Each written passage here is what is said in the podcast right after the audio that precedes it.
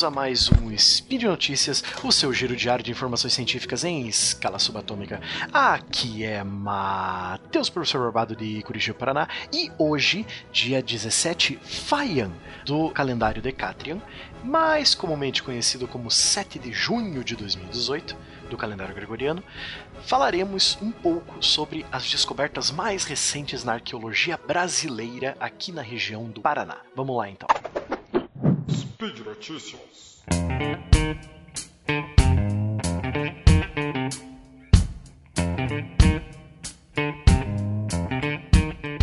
Para esse programa, é, eu dei uma pesquisada em três links de notícias bem interessantes.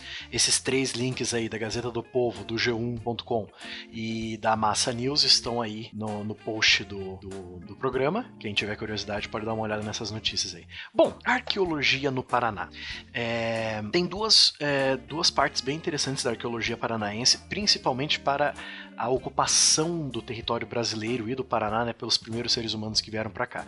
O principal ponto de pesquisa arqueológica né, desses primeiros povos são os sambaquis no litoral paranaense e né, comumente achados também uh, no Rio de Janeiro, em São Paulo e em Santa Catarina.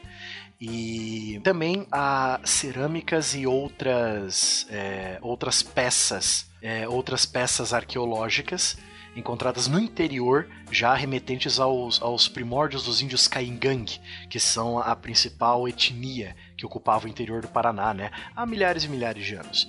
É, o maior sítio arqueológico do Paraná fica na cidade de Ventania, é, nome dado por conta de um tufão que aconteceu por lá lá pelos anos de 1870. Aí decidiram dar o nome de Ventania para a região.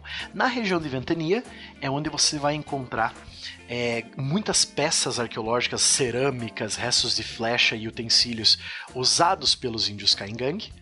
É, e também pinturas rupestres. Tem o Monte Azul, que é uma, é, um, é, uma colina sólida, né? E na base dessa colina tem algumas cavernas, e essas cavernas com pinturas rupestres. Então é um ponto arqueológico muito importante. Muitas pesquisas do setor arque de arqueologia da Universidade Federal do Paraná ocorrem ali. Então é um ponto muito importante para a arqueologia uh, não só paranaense, mas a arqueologia de todo o sul do Brasil, né? Porque uh, muitas coisas encontradas ali nos ajudam a entender como os primórdios dos índios caingangue, os primeiros indígenas que uh, viviam na região, né? Como é que eles viviam, etc. Então, uma região muito interessante lá no norte pioneiro do Paraná, lá perto da fronteira com São Paulo, certo? Outro assunto muito importante para a arqueologia no Paraná são é, os sambaquis também, para quem não sabe, os sambaquis são grandes morros feitos de conchas e restos de moluscos marinhos encontrados por todo o litoral do Paraná e também de uma linha desde o sul do Espírito Santo até o Rio Grande do Sul, né? Então toda essa, essa linha do litoral sul brasileiro, nós temos resquícios desse povo do sambaqui, né? O sambaqui é esses morros de concha, eles viviam, eles eram seminômades, sempre seguindo a maré seguindo a vida marítima e os, pouco, os muitos rios do litoral brasileiro. Eles eram seminômades, ficavam ali por um, dois, três anos e quando a, a, a, escassez de comida marítima né, atingia eles ali, eles se mudavam, iam para outra região. Então é um dos, dos, sinais, um dos sinais mais antigos de presença humana aqui no Paraná, no sul do Brasil, né? E esses morros de, de, de conchas e restos de moluscos, eles é, serviam também como a base do acampamento desse, desse povo do Sambaqui, né? Ele era a base, o chão onde eles construíam é, as, as, cabanas e o local onde eles viviam, e também serviam como morros fúnebres. São é, muitas escavações feitas nos anos 50, 60 e 70 acharam muitos desses povos do Sambaqui enterrados embaixo desses morros, né? E é, com detalhes de pinturas feitas pós-mortem, né? Como se fosse uma, um ritual de enterro. E essa pessoa, esse indivíduo, era enterrado com todos os seus pertences, é, os seus pertences que usava em vida, né? Então você vê essa ideia da que ele tinha uma ideia de vida após a morte, né? Que ele vai usar isso no, no além-túmulo, enfim, né? Então o, os morros de Sambaqui são muito importantes para nós entendermos essa ocupação não só do litoral e de uma parte do Paraná, mas sim de todo o sul do Brasil, né? Muito interessante. Bom, aqui em Curitiba, recentemente, no mês de é, maio, né, mês passado, foi encontrado é, resquícios de vida pré-histórica aqui na região. Um dos maiores resquícios aqui da região de Curitiba, numa área de 14 km quadrados. Por sinal, a prefeitura falou que isso vai virar um parque, um parque ecológico e com centro de estudos, etc. Foram encontrados restos de animais do período é, Mesozoico e Cenozoico, ou seja, alguns animais também da megafauna, a famosa megafauna das Américas, né? Preguiças gigantes, aves gigantes, né? É, os antepassados do, do, dos tatus, etc. Né? Então, muita coisa foi encontrada nesses 14 quilômetros quadrados.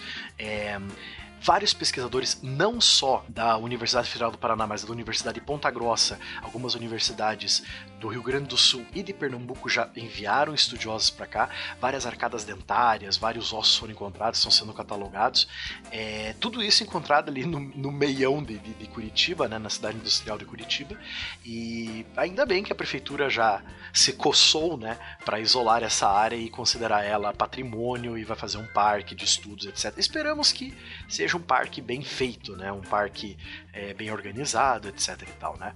Então, é, essa notícia é muito importante, né? São, são ossadas que datam de, quatro, de 40 milhões de anos atrás, né? Então, tem é, também estudos de é, quais animais viviam aqui na região de Curitiba, ou como que era a, o meio ambiente que eles viviam, qual que era a dieta desses animais. Cara, tem tanta coisa que dá para descobrir com essas ossadas, mas infelizmente, como vocês sabem como a história, a arqueologia e a paleontologia funcionam, vai levar alguns anos analisando esses esses ossos e para ter uma resposta definitiva para saber o que, que é o que, né? É, os pesquisadores já acharam restos de preguiça gigante, acharam restos da, de aves gigantes, aquelas aves caçadoras que são parentes da, dos avestruzes e das emas, né?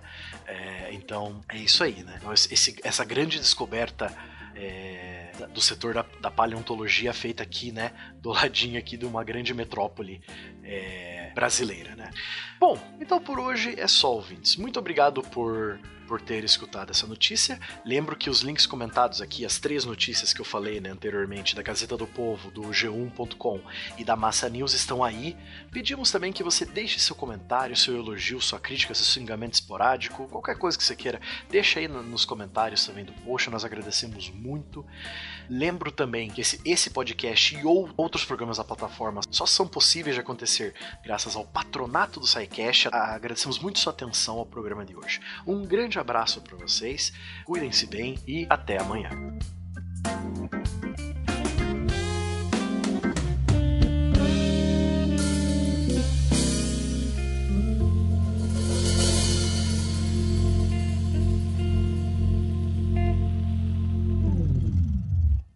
Gente, antes de acabar, só lembrando que a gente está realizando o Censo 2018 do SciCast. Em 5 minutos você responde. Vamos lá, link no post.